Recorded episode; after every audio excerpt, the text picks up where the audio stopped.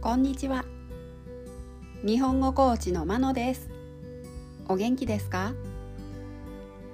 このポッドキャストでは日本語のいろいろな表現を紹介します。このような表現を知っていると相手が言っていることがもっとわかるようになりあなたが言いたいことがもっと言えるようになります。今週は文をつなげる言葉。接続詞を紹介します。動詞などの後につけて前と後ろの文をつなげることができます。今日はそしてを紹介します。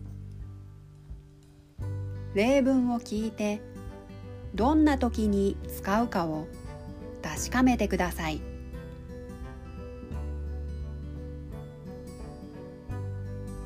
例文1この本はすぐ読める。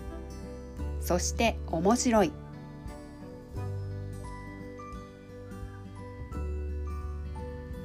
例文2彼女は椅子に座った。そしてすぐに本を読み始めた。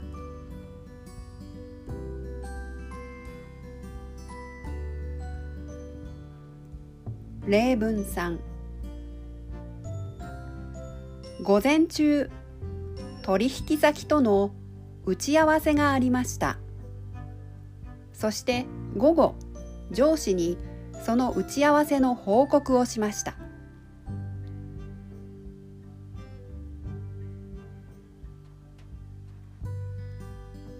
例文4この YouTube は見ていて楽しい。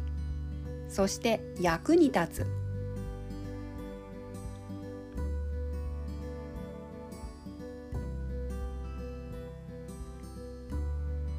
例文5友達と駅で待ち合わせをした。そして一緒に映画を見に行った。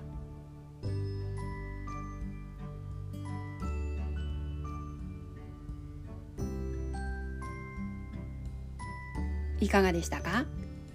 来週も文をつなげる言葉を紹介します。